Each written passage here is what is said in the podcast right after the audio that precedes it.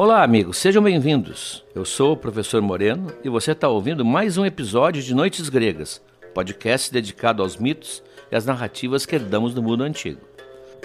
Lembro que no site noitesgregas.com.br, para cada episódio haverá material extra, textos, vídeos e áudios de acesso exclusivo para os apoiadores. Aliás, precisamos desse apoio para manter esse projeto no ar. Visite o site noitesgregas.com.br e saiba como você pode ajudar. Ah, lembramos também que temos agora um canal aberto no WhatsApp para receber perguntas sobre o conteúdo que você ouviu. Tem alguma dúvida?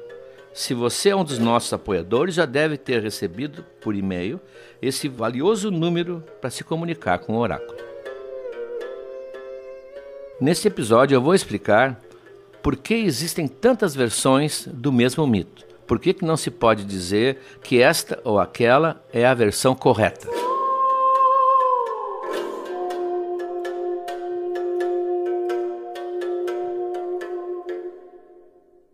Por que nós temos tantas versões do mesmo mito? Nós já falamos sobre os nomes que nós vamos usar aqui ao longo de toda essa trajetória. Mas hoje o problema é outro, interessa muito. Por que não existe uma só versão de cada mito? No meu livro A Guerra de Troia, eu escolhi um final para o caso da Helena e do seu marido, Menelau. Uma leitora, uma jovem leitora, escreveu indignada para a editora, dizendo: Mas por que, que ele deu esse final? Por que, que ela não ficou com o Paris? Ela estava seguindo a história do filme Troia. Eu escolhi outro final. Eu tenho o direito de fazer isso? Nós vamos ver agora. Aliás, eu tenho mais direito de fazer a escolha do meu do que o Troia teve, o filme, ao fazer a escolha daquele final completamente incoerente. Mas isso fica para depois. Há tantas maneiras de contar a mesma história. Sim, se você pegar um mito famoso como o de Helena de Troia, já que estamos falando da Helena, há várias maneiras. Há versões em que ela traiu Menelau voluntariamente, há versões em que ela foi raptada por Paris e teve que se conformar depois em Terra Estranha. Há uma versão, aliás, você vai ver como ela é hoje em dia defendida, de que Helena nunca esteve em Troia. Quem esteve em Troia foi uma espécie de clone, um simulacro que os gregos conheciam na mitologia. Há várias versões que absolvem ou condenam ou simplesmente compreendem a atitude de Helena de Troia. Qual delas vale? Nós temos que conviver com isso. Eu sei que é difícil, uma pergunta que a gente sempre faz, mas qual é a história verdadeira? Mas me conta, mas o que, que aconteceu? Isso não é pergunta que se possa fazer quando se estuda mitologia. Aqui não existe história verdadeira, não existe uma versão canônica, como se diz, não existe uma versão definitiva. Porque, e isso não podem esquecer nunca, não se trata de fatos históricos, são apenas criações literárias que durante séculos passaram pela mente de povos do Ocidente inteiro e foram reelaboradas e continuam a ser reelaboradas como uma espécie de massa que não para de fermentar. Aliás, a imagem melhor para você entender isso, eu tiro de um autor, num livro aliás, sobre Helena de Troia, em que ele a compara a uma grande parede onde nós, o Ocidente inteiro, há mil, dois mil anos, vem grafitando, escrevendo, desenhando, rabiscando o mito de Helena de Troia. Cada época, cada geração, os pintores, os músicos, os escritores, vêm e acrescentam mais um traço. Ora, portanto, não existe uma versão definitiva. As histórias estão em aberto, na verdade, é uma história que está sendo contada e vai continuar sendo contada e vai continuar sendo acrescentada. Isso vai tornando, inclusive, os personagens mais complexos. Que fim levou o Minotauro Ora, meus filhos vão dizer: morreu, Teseu matou no labirinto. Pois existem versões em que ele não morreu. Há uma versão do Cortázar, aquele escritor argentino, uma peça chamada Los Reis, Os Reis, que ele está lá embaixo e aqueles jovens que todos os anos, ou de nove em nove anos, não importa, eram levados para serem devorados, teoricamente, por ele, ele simplesmente os juntou, os reuniu numa grande comunidade humanitária de pessoas do bem que vivem lá embaixo, longe do mal aqui de cima. Então, são soluções, são hipóteses. Isso é a mitologia. É por isso que ela é infinitamente expansível. A mitologia grega nunca terminou de ser contada. Essa é uma das razões que você terá que aceitar. Não há uma versão definitiva.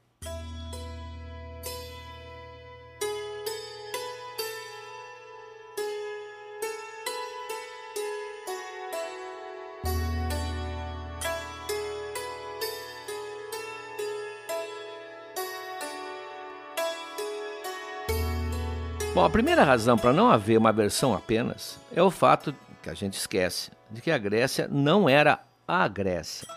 Não era uma nação. Não tinha essa unidade que a gente imagina de sentimento nacional, pensamento idêntico. A Grécia era um mosaico de reinos, de cidades-estado, todas entidades independentes, inclusive dedicadas a lutar umas com as outras. Isso é quase uma piada. Quando os gregos não estavam lutando com inimigos externos, como os persas, eles estavam lutando entre si. Era tão grande a rivalidade entre esses lugares que uma das medidas que a cultura grega fez foi atribuir a Zeus Deus Supremo, a responsabilidade pela hospitalidade. Vocês sabem que os deuses na Grécia, eles tinham áreas de atividades específicas. O Apolo é o deus das músicas, das artes, da medicina. O Hermes é o mensageiro dos deuses, é o senhor dos caminhos, dos limites. Artemis era uma espécie de ecologista antes do tempo, porque ela protegia a fauna, ela se dedicava à natureza. Zeus recebeu o encargo de zelar pela hospitalidade. Por quê? E claro que ele era o deus do raio, do trovão, ele era o que presidia a ordem suprema, mas ele ganhou essa tarefa dentro do inconsciente grego que criou o mito. Por que hospitalidade? Ele era responsável pela xenia, ou que você conhece o radical, o estrangeiro, daí vem a xenofobia. Xenofobia é aversão a estrangeiros. Ele era responsável por essa instituição que assegurava a qualquer grego o direito de bater na porta de alguém, mesmo desconhecido em qualquer lugar, e ser acolhido sem grandes perguntas. Era a hospitalidade mesmo para valer. Senão, nós teríamos a quase impossibilidade de deslocamento de um reino para outro. A pessoa podia estar atravessando territórios inimigos e não chegaria do outro lado. A tal ponto que a segunda instituição, além de atribuir a Zeus o encargo da xenia, eles criaram também a Olimpíada. E a Olimpíada, que eram jogos realizados em Olímpia, daí o nome, exigiam que os atletas atravessassem vários lugares que normalmente eles não pisariam porque era um reino que estava em guerra com eles, ou coisa parecida. E para isso criou-se a instituição da trégua olímpica, ou seja, um mês antes, pouco mais, os arautos percorriam a Grécia declarando que estava aberta a trégua. E isso dava a qualquer atleta o salvo-conduto de passar por onde fosse e não ser molestado, senão não haveria jogos, diga-se de passagem. Então, isso mostra o estado eh, fragmentário que era essa sociedade. É lógico que cada um teria uma narrativa diferente de certos mitos que envolviam a sua comunidade. É natural isso. Aqui se diz, falando vulgarmente, cada um iria puxar a brasa para sua sardinha. Então, se havia participação de vários heróis, e há vários mitos importantíssimos na mitologia que envolvem muitos heróis, é o caso dos argonautas, que partem com Jazão em direção lá à distante Cólquida, em busca do velo de ouro. Ali reúnem-se heróis de toda a Grécia. É o caso da caçada do javali da Calidônia, que é uma caçada que envolve 30 heróis, mais ou menos, 30 jovens que vão ser depois importantes, inclusive nos outros mitos. E para quem não acha que é muita gente para caçar um javali, só fique tranquilo que não era um javali. Eu também achava estranho. Há uma teoria bem defendida de que era, na verdade, o famoso mamute anão do Mediterrâneo. E como os gregos antigos descobriram os fósseis, eles viram aquela cabeça com presas grandes, achavam que era um javali descomunal. Por isso criou-se um mito que, segundo alguns antropólogos, seria a lembrança de uma antiga expedição ou de antigas expedições para caçar esse tipo de animal. Pois bem, nesses grandes coletivos coletivos assim, é evidente que se for narrado na cidade ou no reino ao qual um dos heróis pertencia, ele vai ser engrandecido e os rivais vão ser minimizados. É natural isso aí. Isso sempre se fez. Assim também o, o catálogo de navios. O catálogo de navios é uma parte, quem lê a Ilíada, que é uma grande experiência, esbarra no catálogo de navios que desagrada um pouco o leitor. Rompe-se a ação e ali se estabelece um, uma espécie de planilha eu imagino o Homero com uma Excel ali,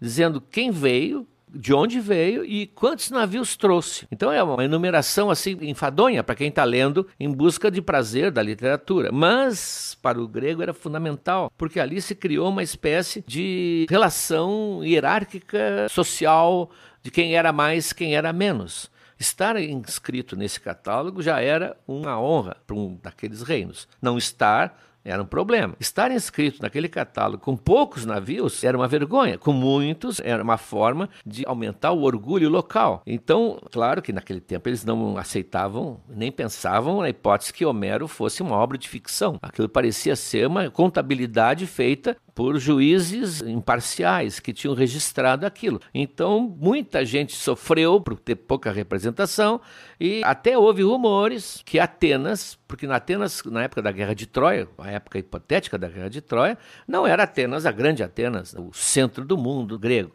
Então Atenas estava ali representada com poucos navios, e se é que estava. Então teria havido várias tentativas, algumas acho que bem sucedidas, de mudar o texto, subornos para mudar o texto. Porque o texto não se sabe qual é o texto, não existe o texto original. Os mais antigos textos que existem são de muitos séculos depois da vida de Homero. Então sabe-se que muita coisa foi mexida, muita coisa foi alterada, até por erro de cópia, mas vejam como nesse ambiente é natural que uma história não possa ter atravessado esses 1.200 anos, porque estou falando de 700 antes de Cristo até 500 depois de Cristo. Nesse período, as histórias fermentaram e criaram raízes em vários lugares diferentes com versões diferentes.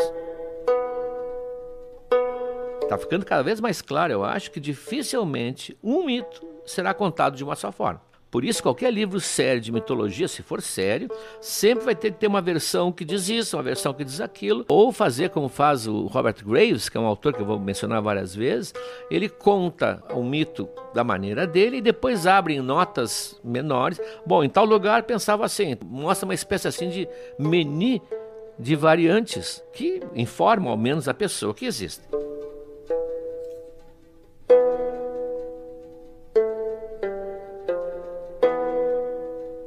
Outro fator decisivo até é o fato de que a mitologia não era uma religião, como nós estamos acostumados. As religiões convencionais, como o cristianismo, ou o islamismo, ou o judaísmo, que sempre, todas elas, tentam consolidar a mensagem, a palavra divina, nos seus livros sagrados. Então, a Bíblia, o Alcorão, o Torá, eles asseguram uma uniformidade de crença. O sacerdote, nessas religiões, tem o papel de divulgar a palavra de Deus e reforçar a crença na palavra de Deus dos seus fiéis. Na Grécia não era assim. Não existia um livro sagrado. Os sacerdotes não tinham essa função. Aliás, o sacerdote tinha pouco contato com o público. A gente imagina sempre, nas religiões que a gente conhece, um local, que seria o templo, onde os fiéis se reunissem e lá ouviriam, através do sacerdote, a palavra da sua religião. Não existia isso. Ninguém entrava num templo grego a não ser o sacerdote. O templo é a morada do Deus. Os fiéis ficavam fora. Os próprios altares de sacrifício eram do lado de fora. Lá dentro haveria um espaço sagrado, aliás, por isso mesmo que não podia ser invadido. Vários mitos nós vamos ver que o herói ou o personagem invade o espaço sagrado em busca de sua vítima ou para violentar uma ninfa que ali se refugia e ele é duramente castigado. Ele acabou de pisar, vamos dizer assim, no poncho do Deus. Ele acabou de ofender o Deus. Então, não havendo isso, não se pode exigir, como se pode exigir das religiões essas já consolidadas, uma uniformização. E assim mesmo,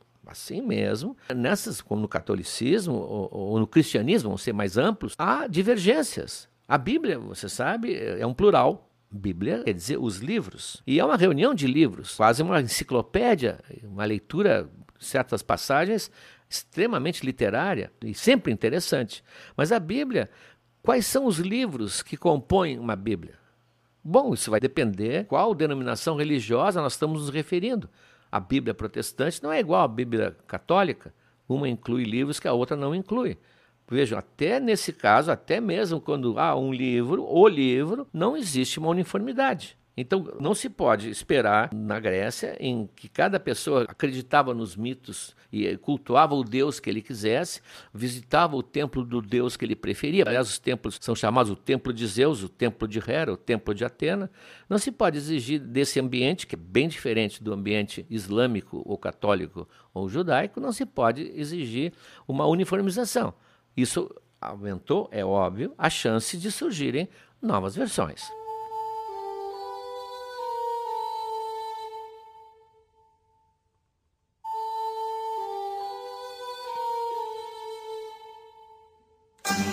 Pois bem, o terceiro fator que contribuiu e muito para essa variedade de versões é o fato de que essas narrativas são exclusivamente artísticas e literárias.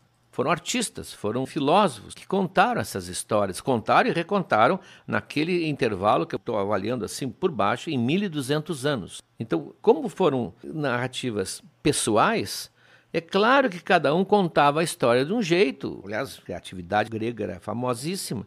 Então, não tem como juntar numa versão, num fato, numa forma única, como tem na vida real. E assim mesmo na vida real, com vídeos, com satélites filmando, com gravações, você que acompanha a história contemporânea sabe que muitas coisas ainda são contadas de maneiras diversas. Isso da história com H maiúsculo. Estamos falando agora da criatividade. Mitologia, para nós, não é uma religião, não é uma filosofia, é uma coletânea fantástica de imaginação humana. Bom, primeiro veio Homero. O Homero, aqui nós vamos ser extremamente respeitosos com Homero, como os gregos foram. Ele é a base, digamos assim, da mitologia que nos interessa, que é ligada ao Olimpo e os deuses do Olimpo. Depois veio Hesíodo, que é um outro escritor que fixou algumas, alguns princípios básicos da mitologia grega. Depois vieram os trágicos, os autores trágicos, Sófocles, Ésquilo e Eurípides, que escreveram basicamente sobre esses personagens. Aliás, o espectador grego, quando ia sentar na, no teatro, que havia em toda parte, ele sabia qual era a história, não tinha spoiler. Essa ideia do spoiler é uma ideia muito curiosa, moderna. Não existia isso.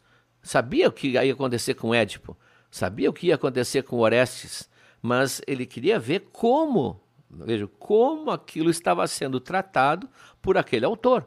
Tanto que cada ano havia premiação dos melhores. Tanto que havia a mesma história, a mesma peça escrita por Sófocles, outra por Ésquilo, outra por Eurípides, que são os três maiores. E é evidente que o Ulisses de Sófocles não é o mesmo Ulisses de Homero e não é o mesmo Ulisses de Eurípides. Está vendo que essa ideia da parede grafitada ou de uma tapeçaria que está sendo tecida, ela é infinita. A maior parte das tragédias, teatro, desapareceu. Isso é uma perda que nós temos. Né? Mais ou menos, olha, das 290 que foram escritas e que foram registradas em outros livros que mencionavam, desses três grandes, restaram 30 e poucas. Veja, quase a décima parte. O resto foi destruído ou foi perdido. A conservação dos manuscritos era muito difícil. Não se pode ver exatamente como é que Fulano tratou daquele personagem. Tem um orador, já dentro do período da era cristã, mas ainda na Grécia, o Dio Crisóstomo, que ele diz num dos seus diários: Essa tarde eu não me senti bem e resolvi ficar em casa lendo. Ele era um sujeito poderoso, era rico. Vou ficar em casa lendo e resolvi me dedicar ao Filocteto. Filocteto é um arqueiro lendário que é o que vai matar Pares na Guerra de Troia, nós vamos ver. Então ele lê as três versões naquela tarde são as peças para ler, não leva muito tempo. Leu as três versões do Filocteto, a de Ésquilo, a de Eurípides e a de Sófocles. Vejam que ele podia fazer isso. Cem anos depois não existia mais essa hipótese. Só restou a de Sófocles. As outras desapareceram, mas elas existiram. Bom, depois disso vem os primeiros mitólogos. Ninguém tinha se preocupado ainda em fazer um catálogo dos mitos. Apareceu o Apolodoro, famoso, e vem outros depois dele. E também vem o Heródoto, que é um autor que eu admiro muito, que conta na sua obra alguns mitos. E o Plutarco, que devia ser leitura obrigatória de qualquer político do mundo, e que também faz referência à mitologia. E isso na Grécia. Como você viu no episódio anterior, aí entra Roma que vai fazer a sua, o seu aproveitamento da mitologia. Lembra que o Virgílio aproveitou a história do Enéas, que teria escapado de Troia. Depois vem Ovídio. Ovídio, para mim, é o meu gosto pessoal, o melhor escritor de Roma, o que mais prazer me dá. E ele escreve As Metamorfoses, que é uma coletânea fantástica de mitos em que entram metamorfoses. Todo mito que tiver metamorfose, ele narra. E é uma coletânea belíssima porque ele tem um outro tipo de olhar sobre os mitos. Ele é um, já um escritor moderno, ele percebe as pulsões mais ocultas que o ser humano tem. É uma delícia o vídeo. E ele não contente com isso, para vocês verem como é possível a invenção, como a invenção faz parte da mitologia, ele escreve um livro chamado Heroídas, que é cartas das mulheres e as possíveis respostas aos seus amores. Então tem uma carta do Penélope para Ulisses, tem uma carta de Helena para Paris. Evidente que isso não é um mito, foi ele que escreveu, mas ali dá versões, dá nuances pessoais de cada personagem. Tudo isso vem sendo, como eu disse, grafitado naquela parede. Bom, além de todas essas fontes literárias, nós temos ainda milhares, e aqui não é força de expressão, é milhares de imagens na cerâmica grega. As artes visuais da Grécia, nós temos das artes visuais da Grécia, nós temos a escultura, que é fantástica, e a cerâmica. E na cerâmica, porque essa foi preservada pelo tempo, a pintura grega, existiu, a gente ouve várias histórias de pintores, mas ela era aplicada geralmente em parede e não houve como conservá-las. A maioria desapareceu. Mas na cerâmica se vê todos os mitos estão representados e depende do autor. Eu digo autor porque a cerâmica, grande cerâmica, não a cerâmica uso utilitária do dia a dia, as panelas, o, tudo que se compra num bazar era feito em cerâmica, mas a cerâmica decorativa sempre tinha dois autores, o ceramista não era uma coisa simples fazer uma peça daquelas perfeita. E o desenhista, o pintor. Tem até pintores que são já cultuados. O Amasis ah, se destaca pelos seus traços, pois ali eles vão ver, vão dar várias versões. Por exemplo, uma delas que você vai entender é o centauro. Como é que é o centauro? A gente pensa o centauro um, um homem, até o torso humano, e depois vem o cavalo. Tem até uma metáfora a parte de cima, que é o racional, é comandada pela parte forte de baixo, que é a parte animal mas em várias cerâmicas tem imagens do centauro com as patas de trás de cavalo e na frente dois pés humanos. Foi uma maneira que imaginaram. Como é que é o Minotauro? Bom, para nós o Minotauro é um homem com a cabeça de touro. Pois há representações, são poucas, mas há do contrário um touro com cabeça de humano. Seria um minotauro também, só que não seria um personagem eficiente em termos de história, porque que mal ele poderia fazer? Ele apenas poderia chifrar, talvez. Tudo isso vão colando nessa parede que eu falei, vão, vão acrescentando nisso, traço após traço. Nunca vai se deixar de falar na Medusa, nunca vai deixar de falar de Édipo. E duvido que algum dia vão deixar de falar na revolta de Prometeu. Mas cada época vê isso de uma maneira. Cada autor, cada personagem. Eu vou usar aqui uma comparação ousada. Eu digo ousada porque não se deve juntar coisas tão diferentes. Mas pense num computador. Cada mito é um diretório. Cada tracinho que foi acrescentado por um pintor, mesmo os modernos, o Picasso tem quadros de mitologia, o Salvador Dali, músicos, o Freud, o Sartre, não importa. Cada um desses tracinhos vai ser acumulado, vai ser arquivado nesse diretório. E um diretório que estará sempre aberto, aberto para sempre. Nunca vai ser encerrada a história de Helena de Troia. Nunca. Nunca vai ser encerrada a história da Medusa. As sereias, pode haver surpresa na história das sereias? Não estou me referindo à sereia do Anderson, a sereia da Ariel, a mulher com o rabo de peixe. Não, a sereia grega, aquele personagem, uma ave de rapina com cabeça de mulher que atrai os incautos para devorá-los. Portanto, é uma sereia sinistra. A história das sereias nunca vai ser encerrada. Kafka, ainda no século XX, dá um novo traço. Quando Ulisses passa pelas sereias, o que, que o Kafka faz? Faz com que as sereias fiquem caladas. É uma nova versão. Portanto, não existe como fechar um mito. A Marguerite Yourcenar, aquela que você conhece, deve conhecer, porque ela escreveu Memórias de Adriano, foi um livro muito comentado.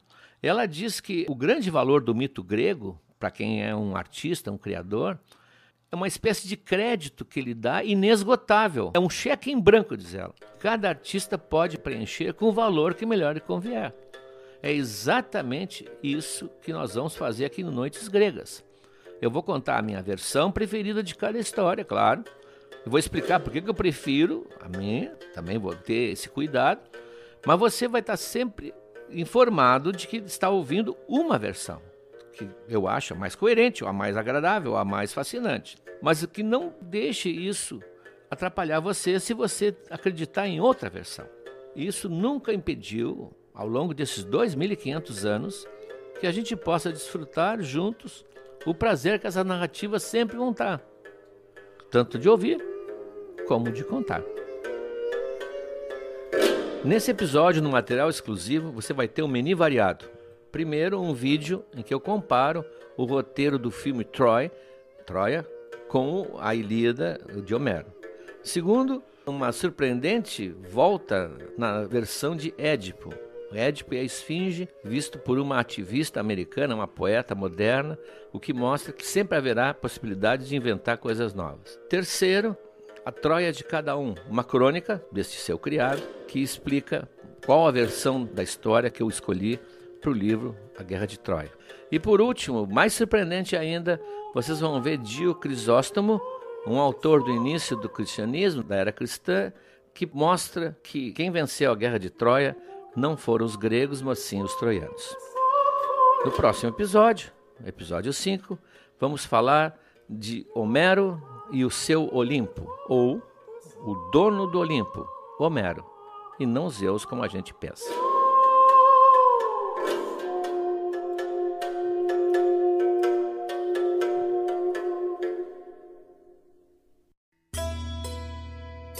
Olá, ouvintes! Antes de começar o episódio, eu quero avisar que nós publicamos a última aula do módulo sobre a Odisseia do curso Mitologia na Arte. Então, quem nos apoia na modalidade Deus, de 40 reais por mês, tem um curso completo sobre o clássico de Homero, narrado pelo professor Moreno, que mostra, ao longo da história, os principais quadros e obras de grandes artistas que retrataram um livro. Quem nos apoia na modalidade Deus tem acesso ao curso Mitologia na Arte, que conta com outros três módulos. Tem um sobre toda a saga de Troia, que inclui também a Ilíada. Tem um módulo sobre os heróis, que nós já narramos aqui nos episódios, mas lá você tem mais detalhes e, é claro, as obras de grandes artistas, como eu falei. E um módulo sobre os amores de Zeus com mortais, que povoaram, como já mostramos aqui, grande parte dos mitos gregos. Além do curso, quem apoia também tem direito a PDFs com conteúdos exclusivos de todos os episódios. São mais de 50 documentos com quase 200 textos para você se aprofundar em mitologia. Como a gente sempre diz, esse podcast é feito com muito amor e carinho por nós, mas dependemos exclusivamente do apoio dos ouvintes. Então, se você gosta do nosso podcast, se você quer que este podcast siga por mais tempo, e nós temos muita história para contar ainda, então considere apoiar em noitesgregas.com.br barra apoiar. O link também está na descrição de todos os episódios do Noites Gregas, inclusive este que você está ouvindo agora. Caso você queira apenas nos ajudar pontualmente, pode também fazer um Pix em qualquer valor para a chave mais uma vez, muito obrigado pela sua audiência e tenha um bom episódio.